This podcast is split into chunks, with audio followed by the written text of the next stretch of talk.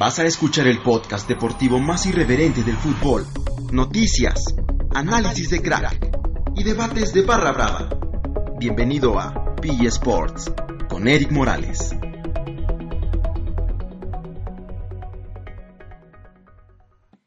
Aficionados de México y el mundo, bienvenidos a este cuarto podcast de PG Sports. Mi nombre es Eric Morales y los invitamos a seguirnos en Facebook, Instagram, Twitter y YouTube como Pig Sports. Vámonos rápido porque este martes 17 de octubre del año en curso se vivieron pues bastantes cosas. Iniciamos desde muy temprano a las 6.30 de la mañana cuando México enfrentaba a Irán en el Mundial Sub-17 en los octavos de final para buscar eh, pues el pase a la siguiente ronda Irán era de los más fuertes, goleó a Alemania 4-0 y venía de un buen paso, incluso por ser una selección que traía esta, esta buena racha. México al pasar con dos puntos en la fase de grupos, pues enfrentaba a, uno de los contrincantes más, más eh, fuertes de esta competencia. Eh, parecía todo que, pues, por esta historia que México carga, la victoria podría estar un poquito más cerca a pesar de que no habían ganado ningún partido. No fue así. Irán ganó 2 a 1. Eh, la verdad que un, Diego Laines que estaba en el partido un poco eh, quizá muy acelerado. Los pases no los concretaba del todo bien. Iba, corría, luchaba. Y sin embargo fue un buen mundial para el americanista que ya se habla de él en algunos países europeos que lo desean. Eh, el partido entonces terminó 2 a 1, México no pudo hacer lo que quizá en esta categoría ya estamos acostumbrados, llegar a cuartos, a, semis, pero los muchachos hicieron un buen papel y con goles de Mohamed Charifi, eh, Alayid Zayat y por México Roberto Carlos de la Rosa, este canterano del Pachuca.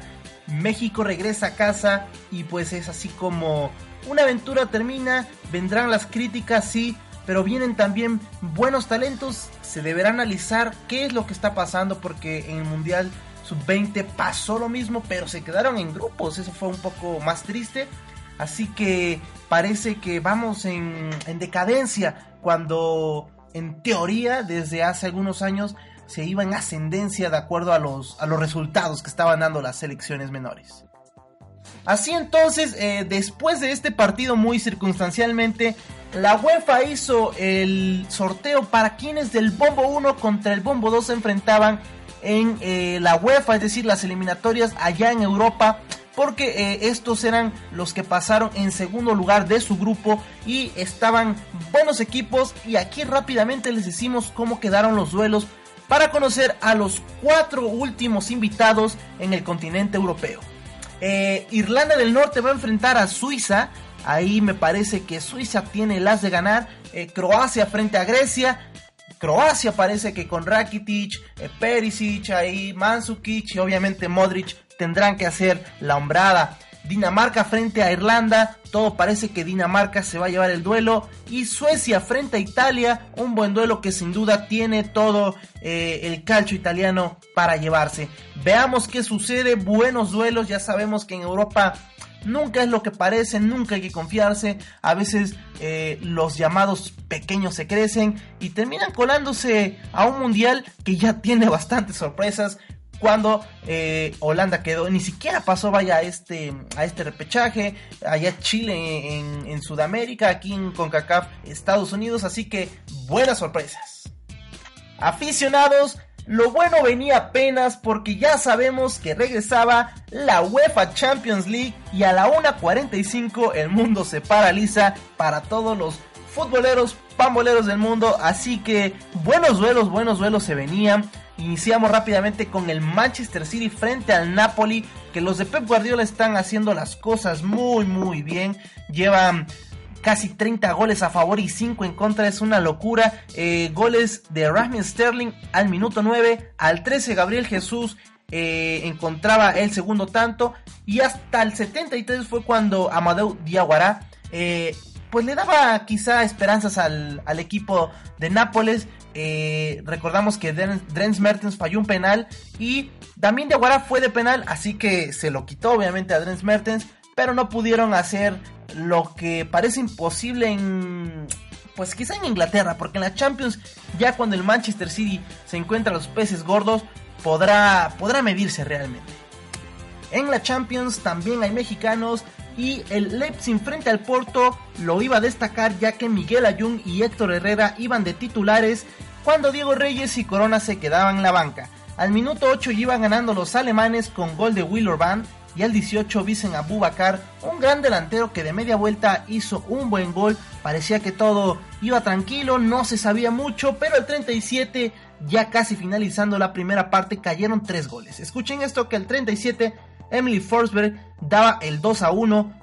al minuto 40, Kevin Augusten, este ex PSG que ya lo mencionamos en el podcast anterior, iba dos goles seguidos, ¿eh? aguas con este muchachón. Al 40 le daba la ventaja de 3 a 1. Y al 44, Iván Marcano con un pase de cabeza por parte del mexicano Héctor Herrera. Eh, pues anotaban el 3 a 2 que no era suficiente porque en el segundo tiempo no pasó mucho entró Corona que no pudo solucionar un partido que en Alemania se antojaba complicado aunque Leipzig no venía bien y parece que quiere iniciar con un buen eh, torneo en la Champions League.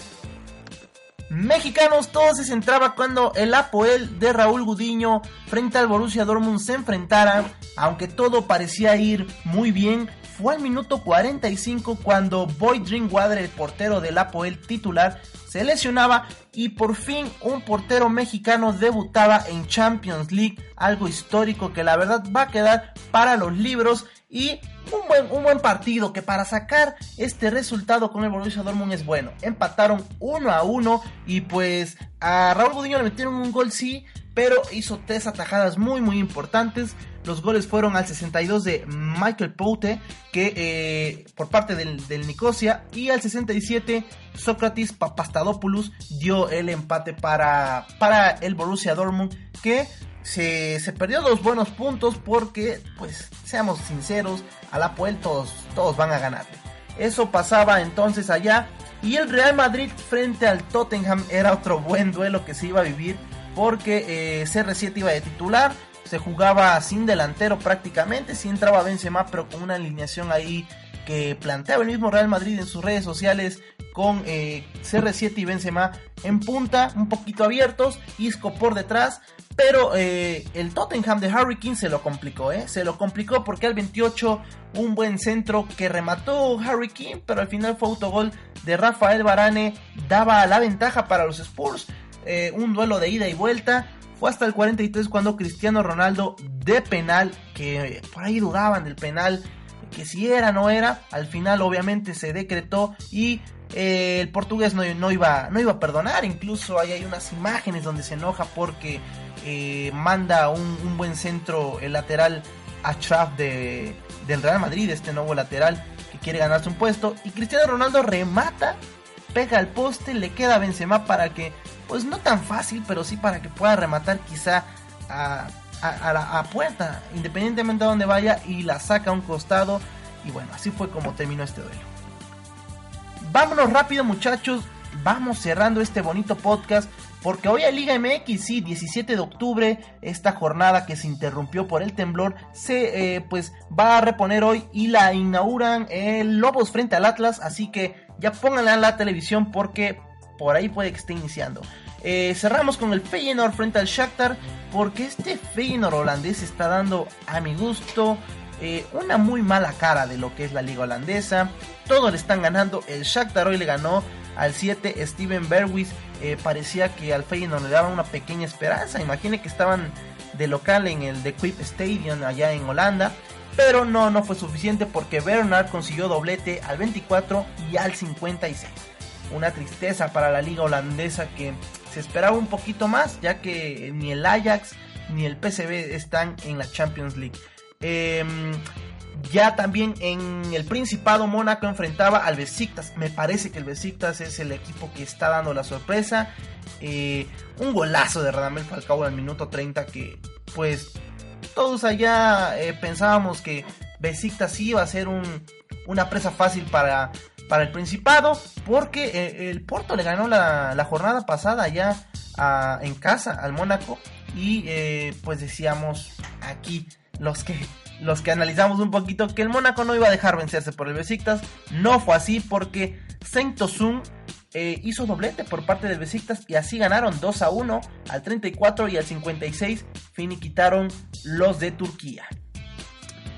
Cerramos pues con el Maribor frente a Liverpool, un partido que de inicio no llamaba mucho la atención por el nivel futbolístico muy eh, desigual que podría existir y vaya que lo fue aunque eh, quizá cuando empezó a llamar la atención es por el resultado que se dio. 7 a 0 le ganaron los de Anfield al Maribor goles de eh, Roberto Firmino al 4, Philip Coutinho al 13, Mohamed Salah al 19, Mohamed Salah al 39, eh, Roberto Firmino nuevamente al 56, al 54, perdón, y al 86 este ex, este ex Arsenal, perdón, Alex eh, Chamberlain, y al 90 Alexander Arnold Fini quitó esta terrible goleada al Maribor que obviamente está siendo la comidilla de aquel grupo E.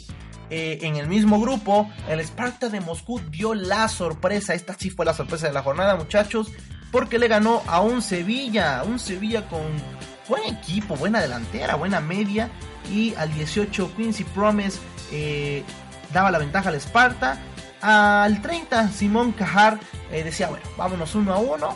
Pero se iban al descanso así. Al 58 ya regresaba todo a la sorpresita. Porque Lorenzo eh, le, daba, le daba el 2 a 1, el 3 a 1 se lo daba Denis Lushakov al 67 y al 76 Luis Adriano, al 90 nuevamente Quincy Promise. Así fue como terminó esta jornada de Champions League. Aficionados de México y el mundo, muchas gracias por escuchar este podcast. En verdad, gracias por dejarnos entrar a su hogar, a su trabajo o donde quiera que ustedes estén porque eh, es muy grato en verdad compartir esta pasión por el fútbol. Así que por eso mismo les decimos que se lancen ya a sus casas a ver porque hay Liga MX, Lobos frente a Tijuana. Hace rato dije Atlas, no era el Atlas, era Lobos frente a Tijuana. Muchachos, va ganando eh, Tijuana 1 a 0. Más tarde a las 9 de la noche les decimos que los Pumas frente a León se van a enfrentar allá en CU. Querétaro frente al Cruz Azul, un buen duelo allá en la corregidora los Tigres frente al Veracruz en el Estadio Universitario y el Atlas frente al Morelia precisamente allá en Guadalajara. Así que pues ustedes decidan dónde vemos estos partidos. Les recuerdo que mi nombre es Eric Morales. Mañana nos escucharemos en un nuevo podcast porque hay, hay jornada de Champions League miércoles 18. Eh, gracias y pues vámonos. Y recuerden que mucho fútbol. Gracias por escuchar este podcast. Recuerda seguirnos en nuestras redes sociales, Facebook, Twitter, Instagram y YouTube como PG Sports. Nos escuchamos la próxima jornada.